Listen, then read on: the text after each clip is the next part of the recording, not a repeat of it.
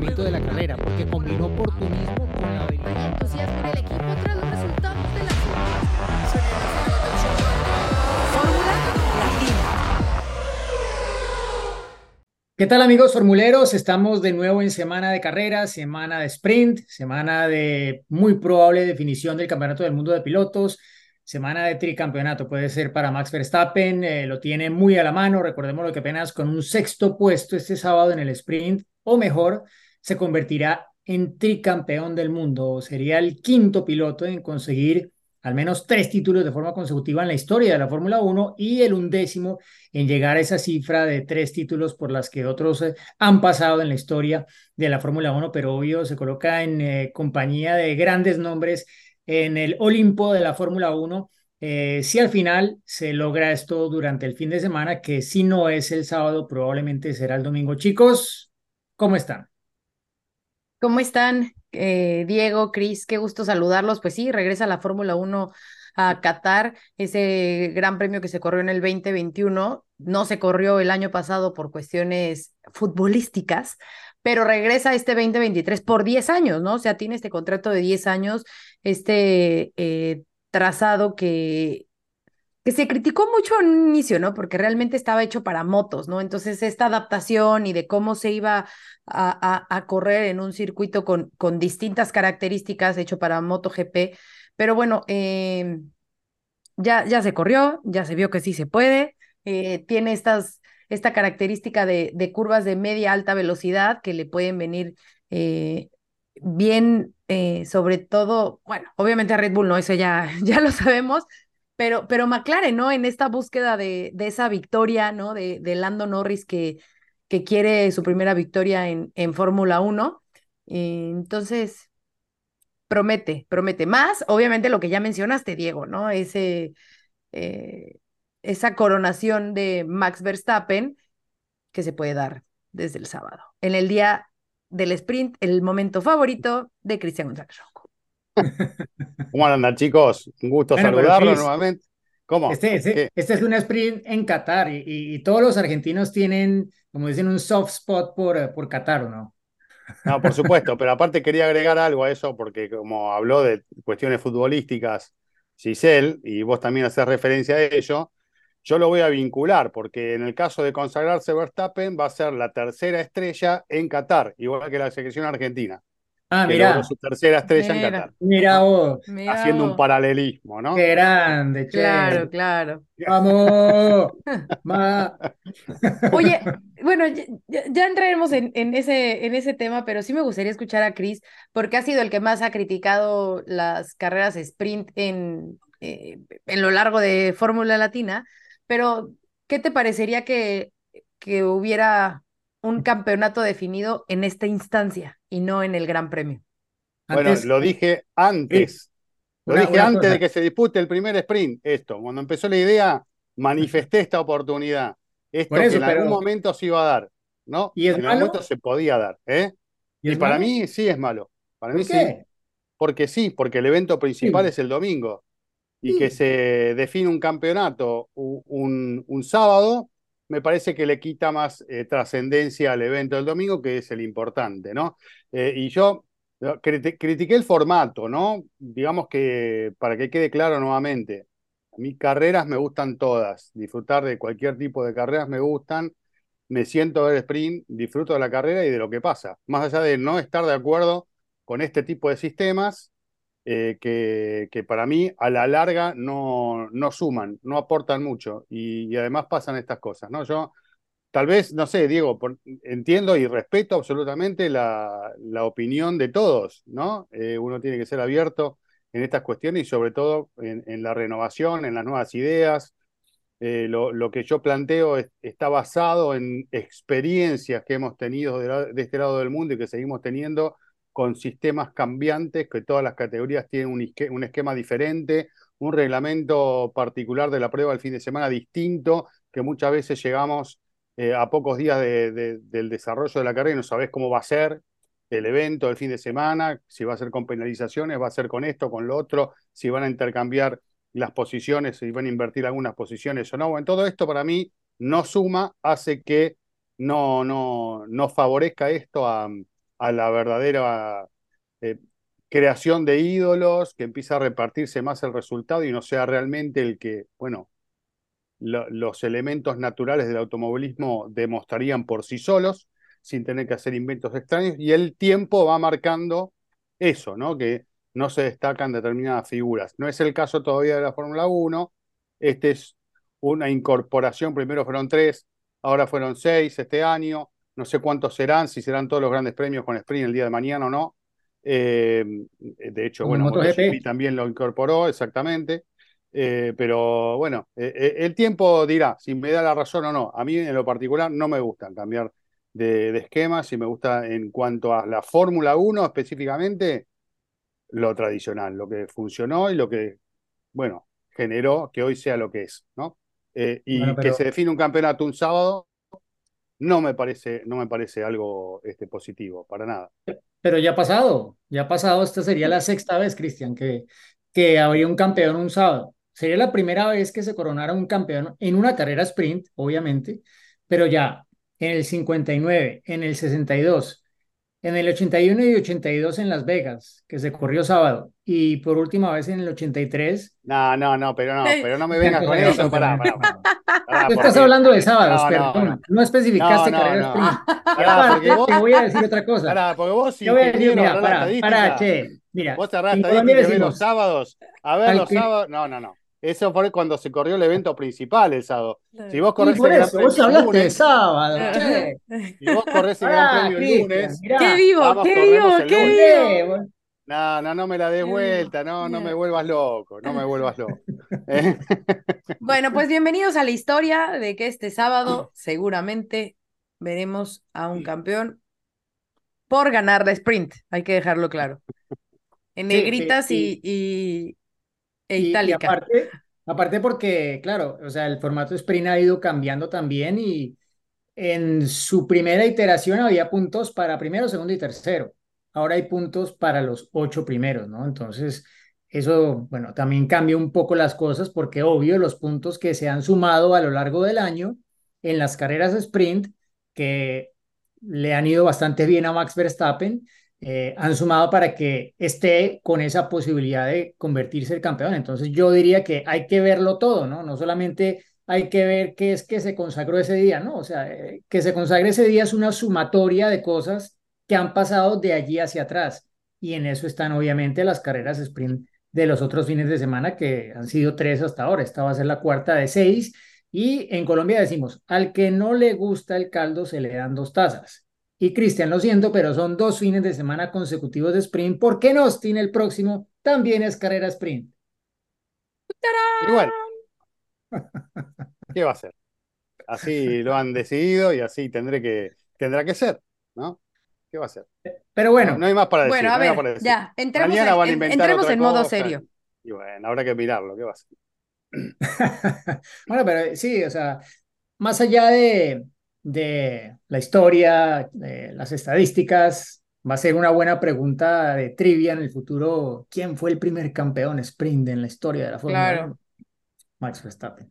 Em, yo creo que igual, bueno, eh, es un fin de semana en el que a ver qué nos muestra el sprint de cara a una, una carrera que, como lo mencionaba allí, se, apenas se corre por segunda vez, que entre otras, pues ha cambiado mucho la Fórmula 1 desde la última vez que se corrió, la única vez que se corrió allí hasta ahora, ¿no? Porque cuando se corrió allí a finales de la temporada de 2021, que era parte de casi que un trío de carreras en territorio árabe, porque luego vendría eh, más adelante Jeddah y la final en Abu Dhabi. Fue como que en un periodo de tiempo muy corto se concentraron un montón de carreras en esa zona del mundo y luego a la siguiente temporada se arrancaba en Bahrein y se iba a Jeddah para la segunda carrera. Bueno, eh, en ese entonces cuando se corrió allí, recordarán que fue ese podio que en ese momento no se veía como tal porque fue el mismo podio de Canadá este año, con los mismos nombres, pero con diferente estatus, porque cuando se subieron al podio en Canadá este año, Max Verstappen, Fernando Alonso y Lewis Hamilton, eh, Max Verstappen ya era dos veces campeón del mundo. Cuando se subieron juntos al podio en la carrera de, de Qatar en 2021, era el regreso de Alonso al podio después de, si no me equivoco, más de siete años, y Max Verstappen todavía no era campeón del mundo. Lo sería semanas después. Russell todavía no era piloto de Mercedes. Pasaron una cantidad de cosas de, desde ese entonces que, que obviamente pues muestran que la Fórmula 1 está en un momento diferente, que los protagonistas ahora son, son otros y, y que estamos en una era que probablemente no se acabará este año y que viendo la estabilidad de las normas probablemente se va a extender al menos hasta 2025 en términos de que un equipo y un piloto van a tener las mayores probabilidades de, de seguir dominando la Fórmula 1. Pero va a ser interesante, como lo mencionaba allí, es el tema de McLaren, porque es el tipo de circuito que como Suzuka va a favorecer las características del MCL 60. Eh, es la primera vez que se corre con esos coches allí, porque en 2021 no eran los coches de efecto suelo. Se ha reasfaltado toda la longitud del circuito se han cambiado los bordillos, que hubo algunos bordillos que la, la vez que se corrió allí generaron algunos pinchazos aparentemente, hubo, si no me equivoco, cuatro pinchazos en carrera, uno de ellos que marcó el retiro de Pierre Gasly, otro de Valtteri Bottas que lo hizo salir de la pista. Eh, bueno, pilotos que intentaron hacer una parada lo vieron complicado porque es un circuito que castiga mucho los neumáticos, lleva Pirelli la gama más dura y sufre sobre todo el delantero izquierdo porque ahí mayoría de curvas a derecha y, como decíamos, curvas de media y alta velocidad. Entonces, eh, Pirelli envía siempre su comunicado de prensa iniciando la semana y el, de, el título de esta semana me llamó mucho la atención porque a veces me hacen reír porque eh, llevan algunos bastante cómicos, pero este decía como un nuevo comienzo en Qatar. Y lo es porque en realidad la información que tienen de allí es relevante hasta cierto punto porque los coches han cambiado mucho desde que se corrió allí esa única vez en 2021. Y el asfalto, como lo decías también. Exacto, entonces, eh, lo primero, el asfalto. ¿Qué nivel de agarre va a tener el asfalto? ¿Va a ser un asfalto que, que aumente el agarre respecto a la vez que estuvieron allí o va a ser lo contrario? Eh, se va a correr más tarde. Si es nuevo, ¿no? Eh, va, a funcionar mejor. En ese aspecto hay que ver el tema de la sociedad, ¿no? Que siempre influye en esos, en esos Yo me acuerdo de, Turquía, arena, el nuevo asfalto no se agarraba para nada. Ah, bueno, en Turquía, pero algo ahí vueltas. se equivocaron. Pero bueno. Digo, Miami, que es diferente el de Miami porque es más callejero, pero también acuérdense todo lo que sucedió. Sí, pero bueno, el, en realidad el de Miami también es asfaltado el circuito, ¿no? No, tiene zonas que sean calles como tal, ¿no? Y lo mismo es acá, bueno, es un circuito igual que Jeddah, por ejemplo. Jeddah es un circuito que queda en medio de la ciudad y se cataloga como urbano porque se corre entre muros, pero en realidad no se corre en calles. Claro. Y el, el asfalto es el del circuito y probablemente ese tipo de asfalto, que es un asfalto que agarra mucho, tendrá características similares al que vamos a tener este fin de semana. Entonces, eh, puede llegar a ser un, un fin de semana aparte que, claro, descubrir todo esto con una sola sesión de práctica libre y luego a clasificar derecho.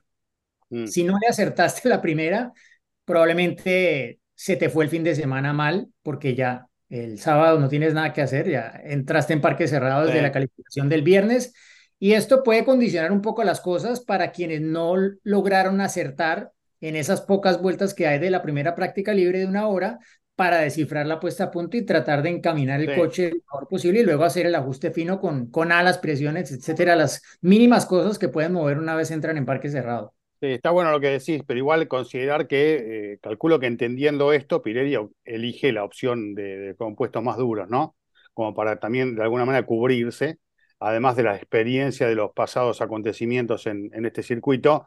Eh, y ya sabemos que este tipo de compuesto de neumático, eh, hoy en día que incluso los blandos están dando muy buen resultado, es difícil ver un neumático que se rompe hoy por desgaste, ¿no? Eh, si no es por algún golpe, por algún piano en mal estado o situaciones de carrera, es muy difícil verlo. Entonces, este, se va a lo seguro y, hay que ver cómo responden acá, pero evidentemente con asfalto nuevo y con, lo, con la opción más, más dura de compuestos es de esperar que, bueno, esto funcione bien, más allá de el rendimiento que le pueda sacar más un equipo que otro y cuál es la exigencia que le pueden infligir al, al neumático para que resista más o menos. Eso también tiene que ver con la puesta a punto del auto, con la exigencia del equipo y del piloto a la hora de manejarlo. Pero digamos que están bastante cubiertos con esta opción para lo que se viene. Más allá de que, digo, salvo que nos encontremos con un circuito este, realmente muy diferente y muy,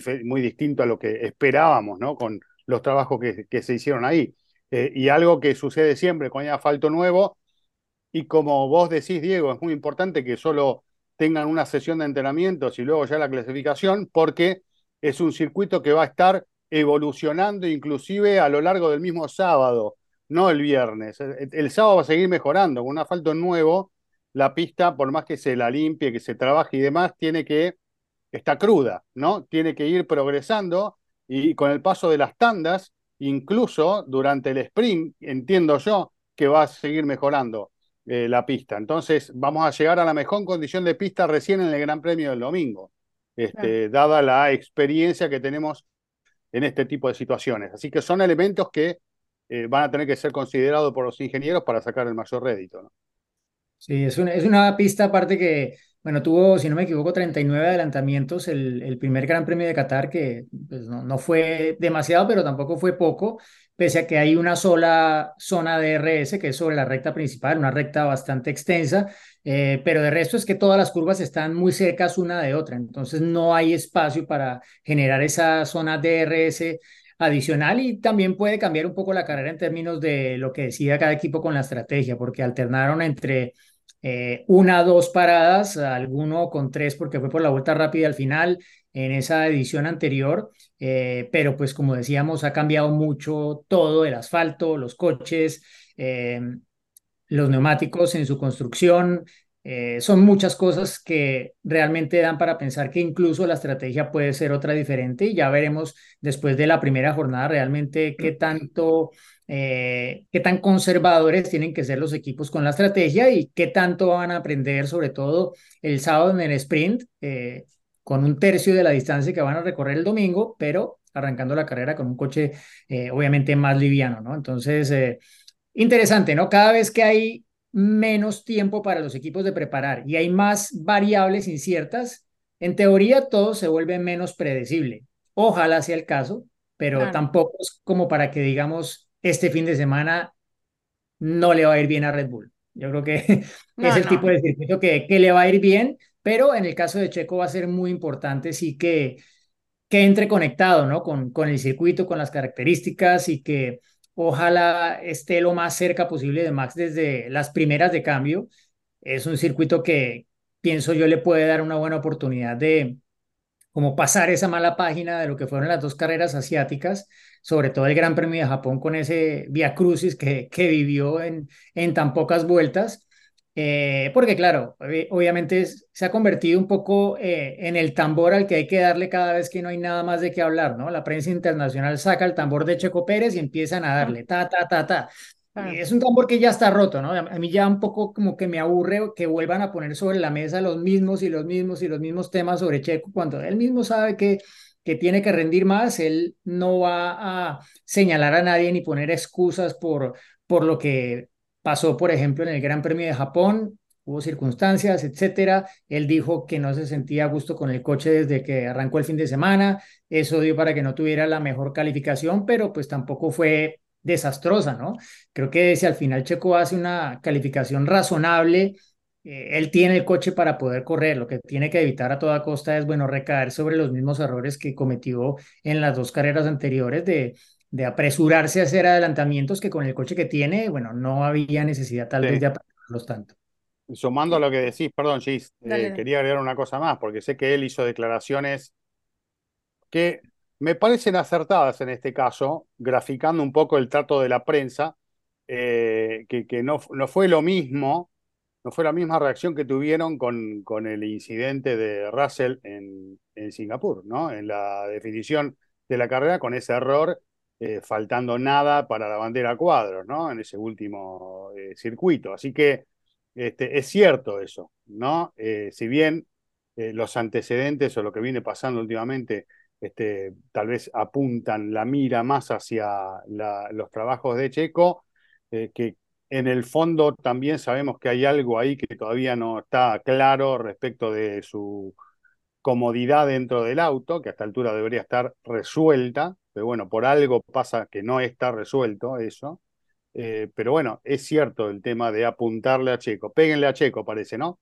Este, Sí. Últimamente en algunos medios, sobre todo este, británicos y en algunos lugares del mundo. Eh, pero bueno, es el asiento, que ya lo hemos dicho mil veces, que quieren ocupar todos. ¿No? Claro. El, de- el equipo que marca la diferencia en la Fórmula 1. Sí, mira, eh, sin duda, Checo, por supuesto que tiene que hacer un buen fin de semana, lo necesita. Más allá de para callar a la prensa, yo creo que es un tema que él personalmente necesita salir bien de este gran premio. Me queda claro que, porque además también ya lo dijo abiertamente, que, que eh, está trabajando eh, de forma eh, psicológica, mental, ¿no? Para, para también superar todo lo que ha sucedido este año, que no es, no es fácil, pero que también, irónicamente, ¿no? Es al que, al que más se le ha criticado, al que más se le ha juzgado, pero es el que más ha aguantado ser compañero de Max, ¿no? Eh, y tanto hemos dicho también aquí eh, de esas declaraciones,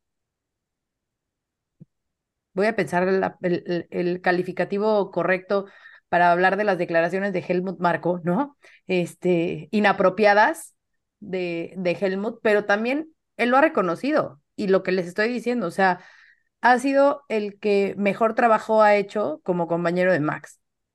Por supuesto que ha tenido bajas muy bajas, pero, pero al final en la fotografía completa es el que, el que más ha estado, ha estado ahí, ¿no? Eh, entonces, sí, efectivamente, necesita hacer un, un buen fin de semana y también la prensa necesita, pues, buscarse, buscarse otro tema y buscar otra opción, porque eso ya lo sabemos, o sea, ya sabemos eh, de qué va la historia, ya sabemos que todos quieren proponer ahí a otro piloto, pero es que además a veces son infundados, o sea, siguen insistiendo, por ejemplo, con Lando Norris, pero Lando tiene contrato y McLaren no lo va a soltar y además McLaren viene subiendo, o sea, son, son historias que, a ver, yo entiendo que en Fórmula 1 cualquier cosa puede pasar, ¿eh? Y esa, esa frase es muy común, pero yo me acuerdo desde el primer año, así, o sea, 2011, entrevistando a Checo, siempre me lo decía. Bueno, en Fórmula 1 nada está escrito, todo puede pasar y todo puede pasar. Y es real, todo puede pasar. Pero y podemos ver un una juego de las pregunta. sillas, este, impresionante. Dime, Cristian. No, digo, ¿ustedes qué harían en el caso de Norris? ¿Ser un poco la bandera o la referencia en un equipo como McLaren en pleno crecimiento, eh, con, con una victoria que está latente, en cualquier momento puede caer? ¿O ir a Red Bull a ser el segundo de Max Verstappen? Hoy sería eso. ¿Qué elegirían? Yo me quedo en McLaren. Sí. Yo también. ¿eh? Es que, es que, y, y voy a, a eso, o sea, a ver, ve la historia de los pilotos que han sido compañeros de, de Max. O sea, estando junto a Max no han podido hacer nada y no han podido brillar y no han podido, no, no han podido demostrar su talento. Ve como, o sea, bueno, Daniel Kvyat lo destruyó, o sea, mental, este, y deportivamente, ¿no? Eh, Alex Albon, Gasly, ve ahorita Albon. cómo, cómo está, ahorita ya en, en, en Williams está resurgiendo. Gasly, o sea, cuando ganó con el Alfa Tauri después de, de ese paso por, por Red Bull. No, o sea, son estas situaciones que, que parece que se les olvidan.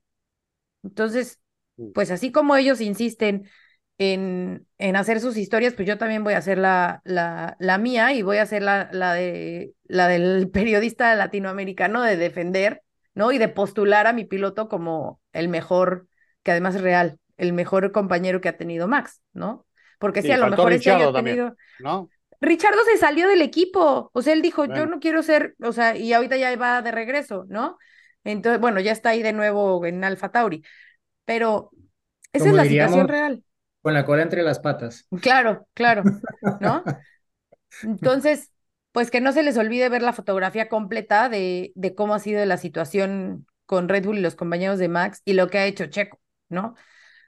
Si bien a lo mejor este año ha sido complicado, pero bueno, aunque para Checo seguramente no signifique nada ser subcampeón, al final en los libros si finaliza de esa forma va a contar porque sería la primera vez que Red Bull en su historia haga el 1-2.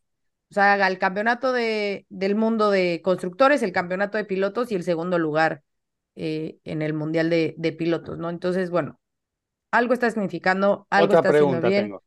Y además, eh, Después, después, dale, que dale, no se les... eh, ese, hablabas del, del 2021, Diego, de cómo era distinto. Bueno, la última, o sea, Luis ganó esta carrera, la de Qatar, después ganó en Arabia Saudita y ya no, no ha vuelto a ganar desde ese entonces. Era en ese momento donde estaba la pelea y ya lo dijimos, a ver, las, obviamente Max ganó por sus méritos, ganó ese campeonato por sus méritos, pero que no se les olvide quién le ayudó a detener a, a Luis, que estaba con el cuchillo entre los dientes por ese octavo título, o sea, ¿no? Checo is a legend, is an animal, bla, bla, bla.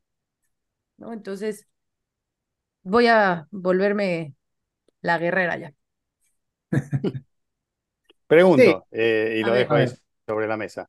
Si aparece un piloto superior a Max Verstappen, con en cuanto a sus condiciones de piloto, lo demuestran otros equipos y demás, y llega hoy a Red Bull a ocupar el auto, supongamos, de Checo, ¿va a poder demostrar que es mejor que Max dentro de esa estructura o no?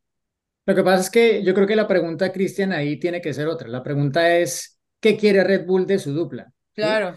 Que tú claro. tienes diferentes formas de, de hacerlo, ¿no? Y puedes optar por la, la filosofía de Ferrari cuando tuvo a Michael Schumacher y tenía a Barrichello, bueno, claramente en un rol de, de apoyo a todo lo que fuera conseguir títulos, victorias, El poles, con, con Michael Schumacher, ¿no? Entonces, eh, a ver, a veces el tener a dos pilotos que estén, digámoslo, como en un nivel similar, obviamente es positivo porque empuja al equipo hacia adelante, el rendimiento de ambos se, se empuja para llegar al máximo, pero a veces eso genera un clima interno que puede llegar a ser tan turbio que vaya en detrimento de las mismas posibilidades del equipo de consagrar a Hamilton Rosberg. campeón. No, no, yo no, no, ese año no, porque bueno, ahí no salía de ellos dos. Bueno, Yo pero me más- refiero al tema interno entre ellos de que Sí, estaban. pero yo voy al caso 2007, Alonso Hamilton. Mm,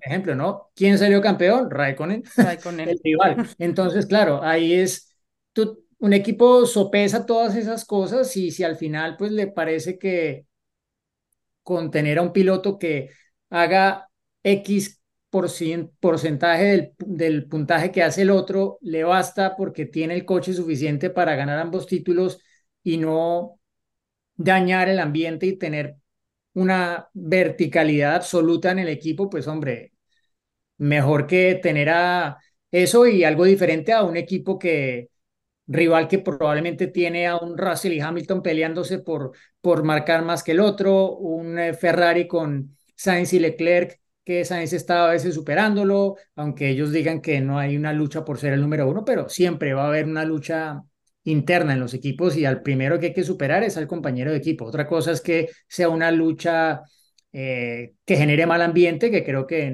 no es el caso de momento en ninguno de los equipos eh, que, que he mencionado, ¿no?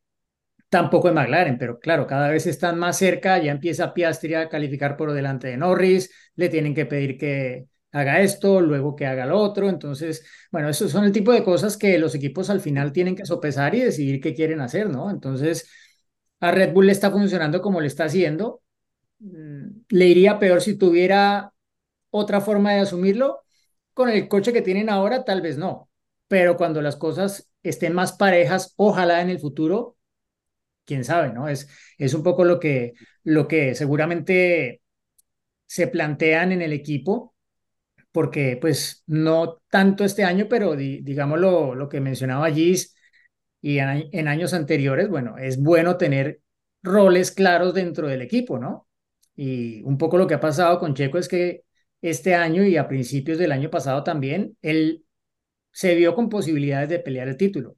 Y bueno, en cuestión de pocas carreras, eso se vino a, a menos y Y para un piloto eso obviamente pesa anímicamente, ¿no? No, es que Checo dijo, ah, bueno, ya, ya pasó, no, no, o sea, eso seguro que le ha pesado eh, mentalmente porque él se montó en la película de que iba a poder pelear con Max a lo largo del año y, y muy pronto se dio cuenta que, que iba a ser muy complicado, ¿no? Entonces, yo creo que, que eso depende del equipo y históricamente a Red Bull también le ha funcionado eso, ¿no? Cuando en un momento tuvieron la rivalidad entre Weber y, y Fettel, pero internamente Helmut Marcos se encargó de que las cosas se, se verticalizaran eh, muy claramente a favor de Fettel y, y así pues transcurrió ese lapso de títulos de pilotos y constructores entre 2010 y 2013 de forma consecutiva, ¿no? Entonces, a ver qué, qué quieren. Obviamente cuando, cuando ya traen de vuelta a Richardo y pues tienen a su cantera y tienen a Lawson, etcétera, pues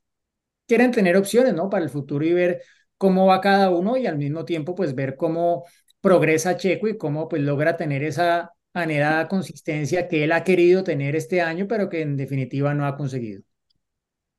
Bueno, habrá que ver si esto se revierte ahora en lo que, en lo que queda de año, una vez que si sucede este fin de semana o en el siguiente, se no, si se revierte esta tendencia que estamos teniendo de que a Checo le cuesta tanto ah. este, acercarse en, los tiempos y estar más cerca de, de Verstappen. A ver si con el campeonato de constructores consumado, con el campeonato de pilotos eventualmente consumado el próximo fin de semana o el siguiente, a ver si esa tendencia cambia, ¿no? Este, también me llamaría un poquito la atención, ¿o no? Este, uno se lo puede llegar a, imaginar de acá al fin de semana, ¿no? Eh, eh, de acá, digamos, a, fin de año. Yo pensé que decir que la tendencia cambiara en, en la redacción de, de los periodistas. Ah, bueno, también. no, no sé.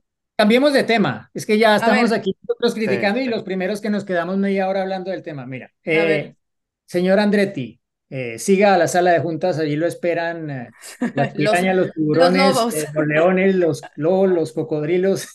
Vaya a buscar su porción de la torta, señor Andretti. que no le van a dar. A ver, ¿qué pasó con Andretti? Bueno, pues resulta que la FIA ya le dijo, ok, tienes eh, todo lo que necesitas para entrar a Fórmula 1, ¿no? El, poder adquisitivo, histórico, técnico, bla, bla, bla, bla, bla, bla. Bienvenido a la FIA, ¿no? Eh, por parte de que pueda entrar a Fórmula 1. Pero ¿qué pasa? Que por, la FIA ya le dio el ok, pero ahora tiene que ir con la FOM, que es donde estamos hablando de meterse esa jungla, eh, porque mm, son los equipos los que no han querido que haya más de 10 equipos en, en la parrilla. ¿Por qué? Porque recuerden que la FOM o la Fórmula 1, ¿no? Da, entrega premios a final de, de, del año, ¿no? O sea, es como que la forma de, de pagar según los derechos de televisión, de los circuitos, de tal, tal, o sea, diversas cuestiones y se les da un premio. Entonces, lo que los equipos no quieren es que llegue un, un décimo equipo y que obviamente se les acorten eh, esos premios, ¿no? Eh, palabras más, palabras menos. Entonces, lo que FOM pide, o bueno, más bien lo que los equipos piden, es que ese equipo nuevo que va a entrar, pues suelte una muy buena lana, ¿no? Se hablaba de 200 millones. Pero, pero, los equipos dicen, no, es que con todo lo que ha crecido la Fórmula 1, ¿no? Con, con todo esto que ya es eh, todo el mundo nos ve y todo lo que, la marca de Fórmula 1, cómo ha crecido, ya no son 200 millones, ¿no? Tú para, para, eh, para esas pérdidas que vamos a tener, para solventar esas pérdidas, mínimo, ¿no? Son 600 millones, imagínense, 600 millones de dólares, ¿eh?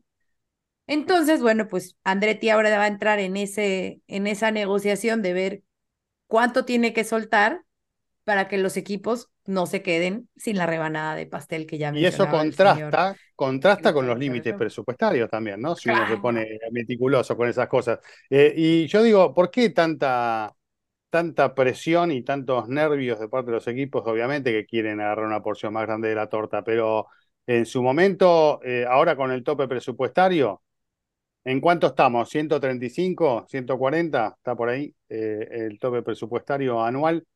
Eh, en su momento Ferrari gastaba más de 500 millones en toda la temporada, ¿no? Eh, no sé si estarán ahorrando algunos pesitos o los gastan en otras cosas, pero eh, digamos que es como ponerse demasiado enfrente de algo que me parece que aprueban todos, los de afuera, de, este esquema cerrado del círculo, del, del, pacto de la concordia o como lo quieran llamar, de la Fórmula 1, ¿no? Eh, creo que el público lo aprueba, a mí me gustaría ver dos autos más claro. en, la, en la parrilla, posibilidad de otros dos pilotos que después ya veremos quiénes serán, si hay algún otro norteamericano o, o quién más se, se, puede llegar eventualmente a sumar a ese equipo, en el caso de que quede todo aprobado y vaya para adelante, ¿no? En principio va, va todo encaminado hacia ahí.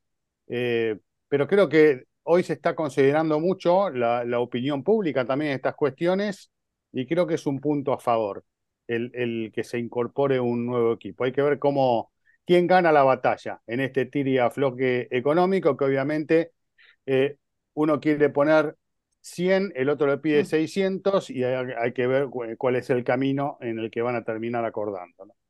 Sí, yo creo que ahí lo complicado es que la FIA y la Fórmula 1 deberían haber estado unidas en esto. Y lo que estamos viendo es que la FIA fue por un lado y le dijo, mira, por mi lado bien, o sea, por mi lado... Claro, me lavo las manos. Ya ve y convéncelos a ellos, a ver qué te dicen. Volviendo a términos futbolísticos, la paró con el pecho y la pasó a, a, para que defina otro. Exacto.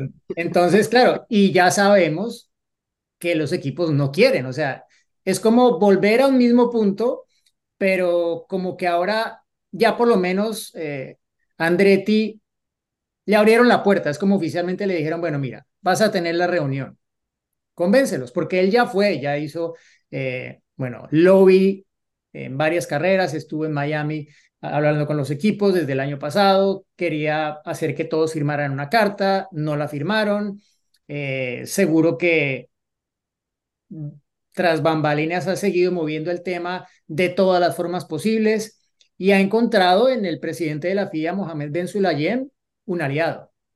Pero sabemos que la FIA y la Fórmula 1 no pasan por su mejor momento de, en términos de su relación, ¿no? En el pasado solían estar muy alineados ambos en todo, pero, pero no es el caso. Y aparte, Michael Andretti me parece que no, y eso lo dijo públicamente Stefano Domenicali, que, que lo diga yo creo que pues muestra un poco cuál es la percepción más general de todo el asunto por parte de quienes están sentados del otro lado de la mesa, es Andretti no fue inteligente con, con lo que dijo, ¿no? Cuando se vio rechazado, él tuvo un discurso que no debería haber tenido, ¿no? Porque fue como señalar a la Fórmula 1 como un club, como que son de nariz parada y tal, y no lo quieren allá, o sea, eh, muy pesado. Es un mundo de negocios, ¿no? O sea, es un mundo de negocios. Yo creo que el discurso probablemente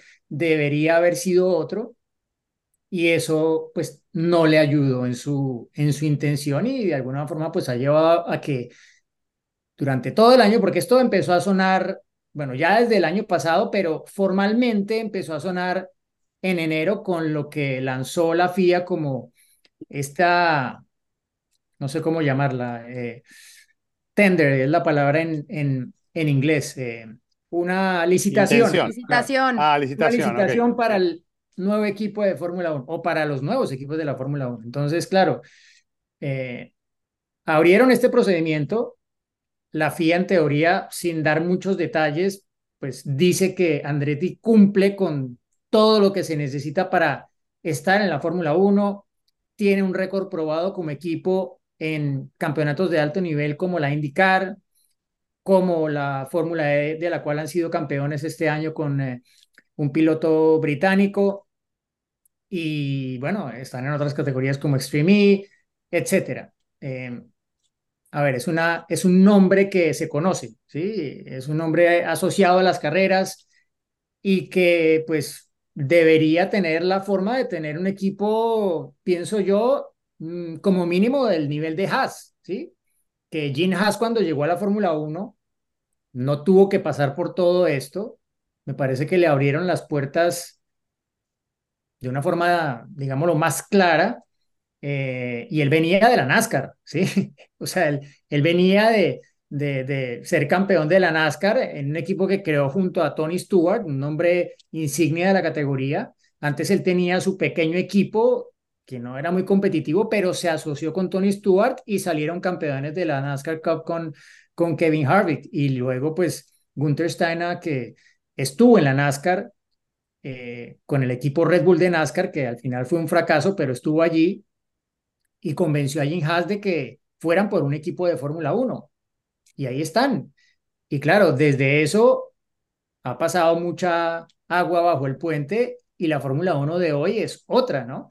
Entonces, claro, tú venir a subirte al bus cuando el bus ya va mm. a, la mitad de la colina. Y todo el mundo, bueno, es, es, es una Fórmula 1 muy diferente, ¿no? Es, es que los equipos de Fórmula 1 hoy en día con el tope presupuestario no deberían perder dinero, no pierden dinero, hacen dinero, ¿sí? Es muy diferente a cuando Jim Haas apostó por la Fórmula 1 y se sabía que iba a perder dinero, quién sabe hasta cuándo, o si en algún momento iba a ganar dinero. Estuvo dispuesto a apostar con su propio dinero, ¿no? Con el de su compañía, por lo que significaba para eh, darla a conocer a nivel global, más por un B2B que por otra cosa diferente, ¿no? Pero en realidad, eh, el momento en el cual se quiere subir Andretti y se entiende que los equipos tengan tanta resistencia es otro muy diferente y obvio, eso tiene que tener un costo. ¿Cuál? Eso es lo que tienen que determinar entre la Fórmula 1 y él y ver si en definitiva le abren la puerta. Y si no se la abren, que quede muy claro por qué. Porque al final esto mm. puede quedar como, pues no porque no agregó valor, que es lo que siempre han eh, explicado ellos que es la razón para que realmente le den la posibilidad, que agregue valor a la Fórmula 1, que agregue valor que es. Claro. Porque además, como lo mencionas, o sea, valor exacto, porque valor como, como marca y por todo el, el background que tiene en Motorsports Andretti, eso le daría mucho valor. Pero si al valor monetario, bueno, pues es otra historia. A lo mejor están viendo, pues, a ver, Haas, pues sí, a lo mejor es un nombre, como ya lo mencionas, de, de que viene, sí, del automovilismo de acá, de NASCAR y demás, pero pues tampoco es que agrega mucho en Fórmula 1. Entonces, a lo mejor es por ahí la, la, referencia que ellos tienen. O sea, como para tener otro Haas, pues mejor que se quede afuera. Bueno, pero es que tú comparar Haas con Andretti, bueno, son dos, dos ah, no, bueno, pero muy, muy diferentes. Más allá de que Andretti tampoco es que tenga garantizado que si llega a la Fórmula 1 y arranca va a arrancar por delante de Haas. No lo ah, sabemos. Ah, no, por supuesto que no. Por, definir en eso, pero, pero sí, o sea, es, es un debate que, que pienso que pasa muy por encima de lo que nosotros podamos hablar y argumentar aquí, porque es un tema de un gran negocio que es hoy en día la Fórmula 1, ¿no? Y que... Sí, y no hay que demorar tanto la decisión tampoco, ¿no? Porque los plazos, viste cómo son, hay que... Obviamente se está avanzando ya desde hace tiempo, pero eh, siempre hay un montón de cosas que se tienen que hacer a partir de una toma de, decisión final, ¿no? Y, y, los plazos no se pueden extender más, no es eh, armar un equipo de Fórmula 1 y toda la estructura de un día para el otro, conseguir a la gente capacitada para hacerlo, e ir a buscar a, determinados mecánicos que hoy tal vez están en otros equipos y bueno, toda la estructura de desarrollo, ingenieros y demás. O sea, no es una cosa sencilla eh, y calculo que debe haber unos plazos que, no creo que sean mucho más largos de lo que estamos hablando nosotros ahora, ¿no? De esta fecha. Me parece que en el corto plazo alguna resolución en este sentido tiene que haber eh, y, y, con esta decisión la FIA de alguna manera está presionado, e, eh, presionando, digamos, a los equipos en ese sentido, también al hacerlo público, porque pudieron no haber hecho público esto y dejarlo dentro de su círculo, ¿no? Si se hace público también es para, bueno, ahora la pelota la tienen ustedes, jueguen eh, y resuelvan, ¿no? Y me parece que, yo no sé, en el caso de nosotros tres, estamos de acuerdo, a mí me parece que, que sería hasta interesante tener un equipo más, no sé si coinciden, Después, lo que les voy a preguntar, y estoy muy preguntón, hoy les voy a preguntar si creen que esto se va a concretar, si creen que finalmente va a haber 11 equipos en la Fórmula 1 o no. No lo sé, Rick. no lo sé, Rick. Es, es muy complicado. Es, que, literal la moneda está en el aire. O sea, es, es un tema que está bueno, bueno pero escúchame. Me imaginé, me imaginé perfecto. Las Vegas. me imaginé perfecto. Las Vegas, apuesten. Me imaginé perfecto a Toto escribiéndole a Christian Horner de, ¿cómo ves a este güey? ¿No? Y por ahí, o sea, sí. Pero se viene Las Vegas, apuesten, vamos, jueguen ahora. A ver, decidan. Bueno, yo no voy sé. que sí. Venga, Yo voy en que este sí. momento lo veo muy complicado. Yo voy muy- que sí. Siete rojo, siete rojo.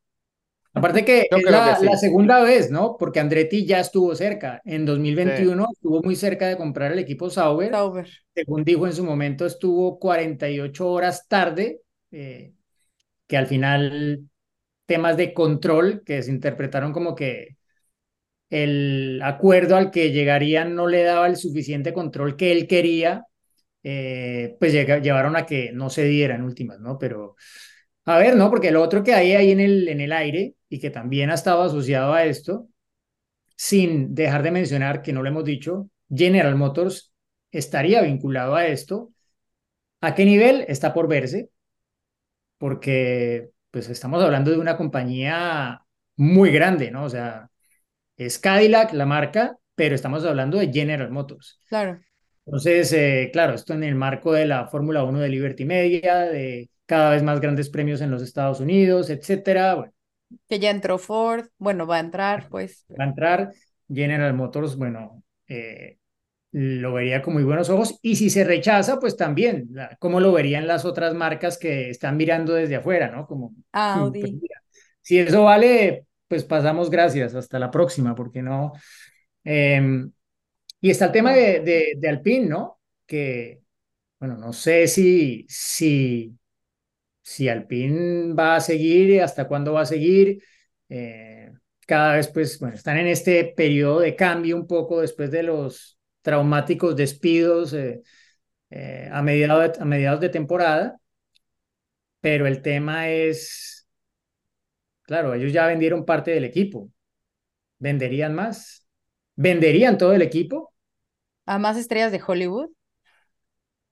Además, sí, no sé. Puede ser, Es, puede que se convierta, se convierta en otro equipo americano, ¿no? Sí, pero el tema, el tema, no sé. No, digo, lo estoy pensando así por soltar Claro el que es que ¿no? la, Pero- la valor- la valoración que hicieron del equipo con lo que pagaron los que compraron de Hollywood es como, olvídate, es- el equipo vale no sé cuántos, como mil millones de dólares, algo así, no sé. Y no sé si esté una, Andretti en posición de, ir- de ir hasta allá, ¿no?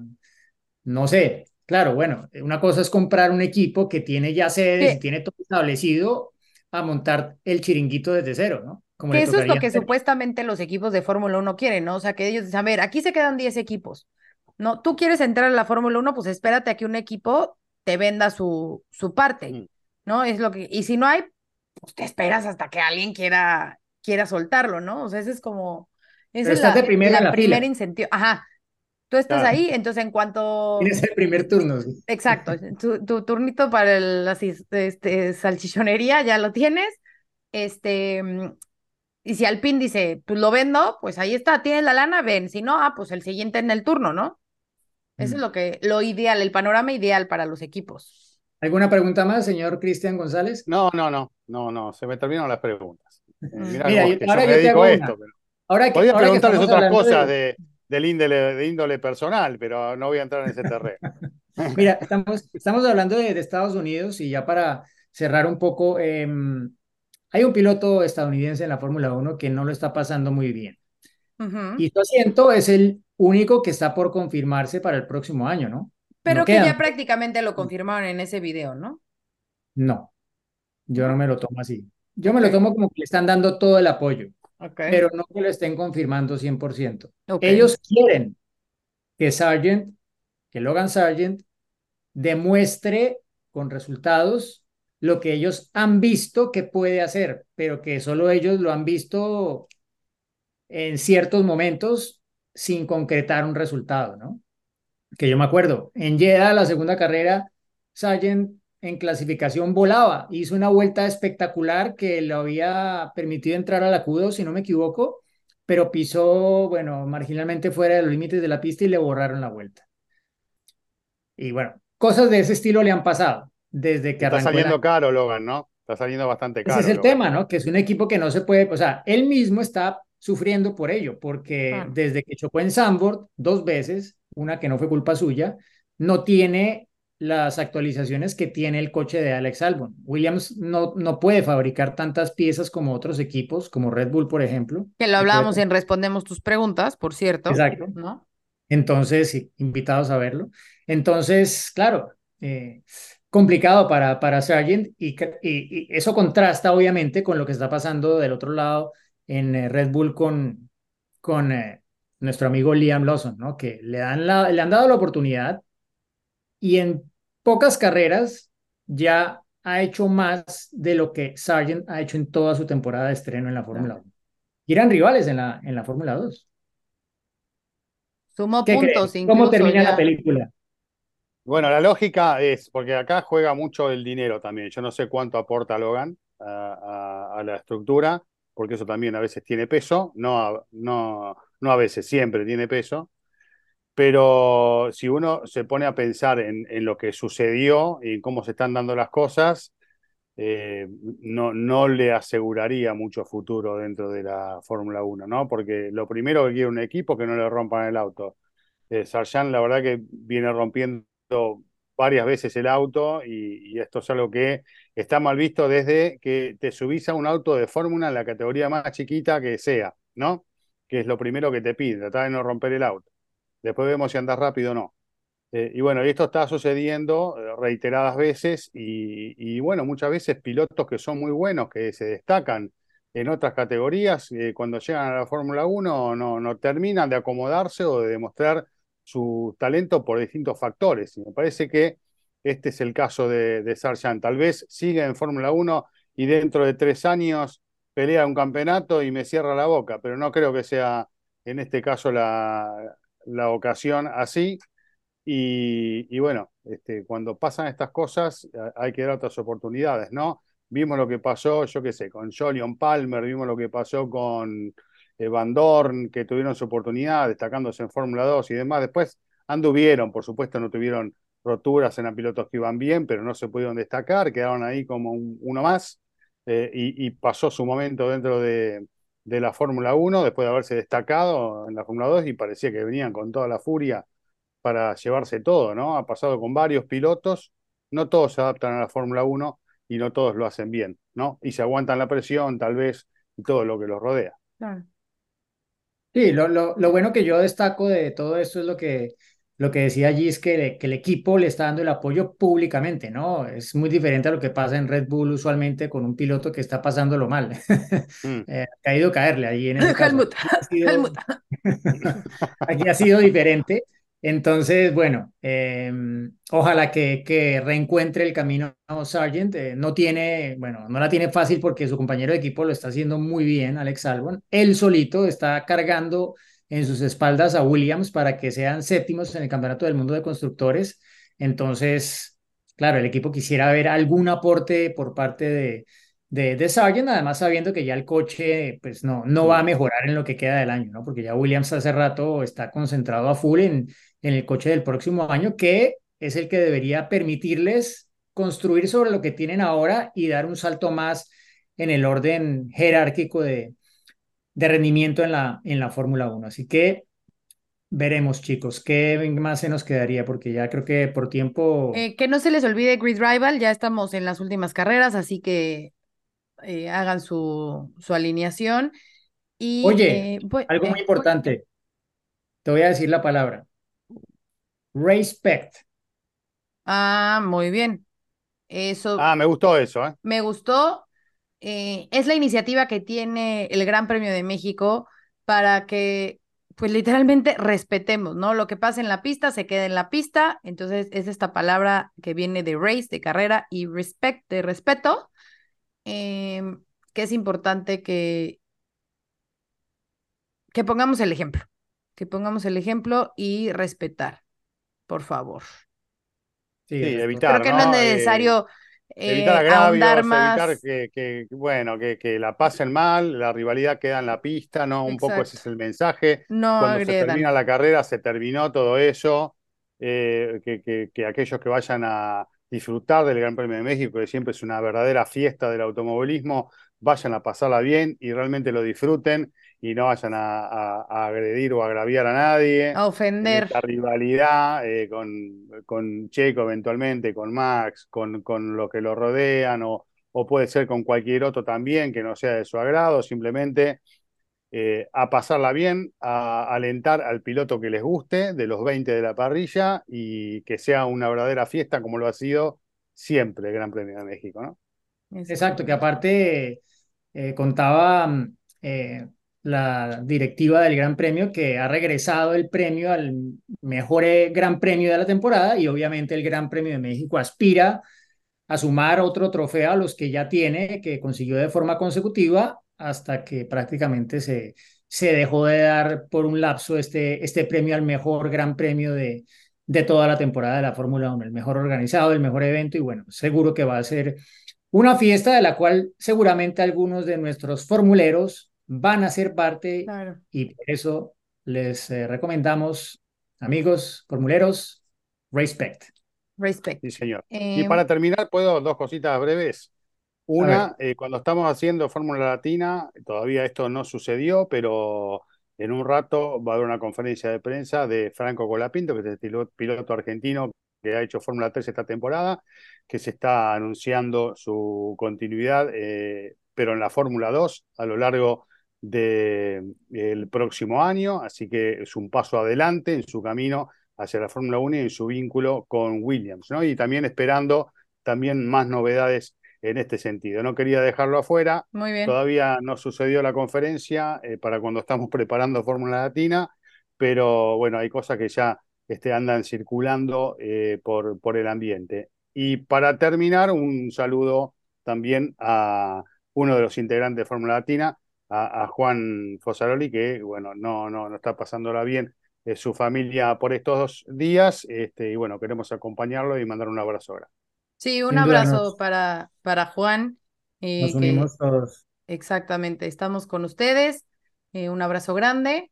Sí, obviamente hubiésemos querido tener en este episodio a Juan, en los anteriores por los viajes, etcétera, no, no hemos podido estar los cuatro durante todo el episodio. Hoy pues son otras cosas más importantes que eh, desafortunadamente no le permiten estar con nosotros, pero bueno, nosotros y toda Fórmula Latina, ustedes también están con él y con su familia en este momento y ya lo tendremos de vuelta aquí para un próximo episodio. Es correcto. Bueno, pues un abrazo grande eh, para Juan. Eh, ¿alguna anécdota? Yo tengo una que contar de, de Logan Sargent, aprovechando que estamos hablando de él, pero no sé si ustedes tengan algo.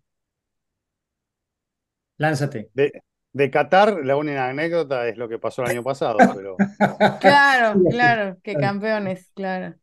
Eh, no, eh, bueno, que, que Logan fue mi, fue mi compañerito en el, en el Gran Premio de Miami, eh, que estaba yo de, de host para las pantallas gigantes del, de todo el circuito. Y en el El año pasado. Sí, el año pasado, eh, que iba yo muy empanzonada. em, y era mi, fue mi compañerito en el grid. Entonces, eh, claro, a ver, él es piloto, no es periodista, ¿no? Entonces le decía yo, Logan, si tú quieres hacer alguna pregunta, tú échame como la miradita y yo voy a saber que tú quieres hacer alguna pregunta al que estemos entrevistando, ¿no? Entonces, eh, pues ya sabes, íbamos pasando y de repente así como que con, no sé, Serena Williams y como que se quedó como que no, o sea, como que no, no mucho, ¿no? O sea, no, no, no estaba mucho en el mood de meterse como con, vamos a decir así, con celebrities, ¿no? Ujú. Pero, por ejemplo, em, Christian Horner. Entonces le hago yo la pregunta a Cristian, lo volteo a ver y me hace como que sí, ok, entonces ya le hace la pregunta a Cristian. Luego, eh, con Fred Vasseur todavía estaba Fred también, ¿no? Entonces, muy, muy en modo, obviamente, eh, Fórmula 1, ahí todavía era piloto de reserva de, de Williams, pero se me hizo un, un chavo por lo poco, obviamente que lo traté más allá de una entrevista y demás, muy introvertido, ¿no? Pero, pero muy noble, o sea, se ve que es súper, súper buen niño, eh, muy noble y, y, y muy, muy, muy respetuoso, ¿no? Esa, esa impresión fue la que me dio en la forma en que preguntaba, en la forma que se acercaba. Entonces, bueno, pues ojalá que pueda tener eh, todavía la oportunidad. Obviamente estas características, eh, pues no, no lo van a hacer conservar su asiento, ¿verdad? Pero que eh, ojalá que tenga la posibilidad de, de estar más tiempo en, en Fórmula 1 si es que los resultados obviamente se le, se le van de su, de su lado, ¿no? Pues sí, ojalá que, que sea el caso. Em, ya veremos. Eh, la historia se sigue escribiendo este fin de semana en Qatar con carrera sprint, la favorita de Cristian González Rocco. Así que chicos, muchas gracias. Un agradecimiento a, todos por seguirnos eh, en este episodio, también a toda la gente de Claro Sports que ahora también, bueno, eh, nos acompaña cada miércoles en estos episodios de Fórmula Latina. cada día somos más, crece la comunidad formulera y esto solamente nos puede alegrar y motivar para hacer más contenido para ustedes. Así que nos reencontramos en la próxima. Chicos. Chao. Bye bye. adelantamiento de la carrera porque combinó por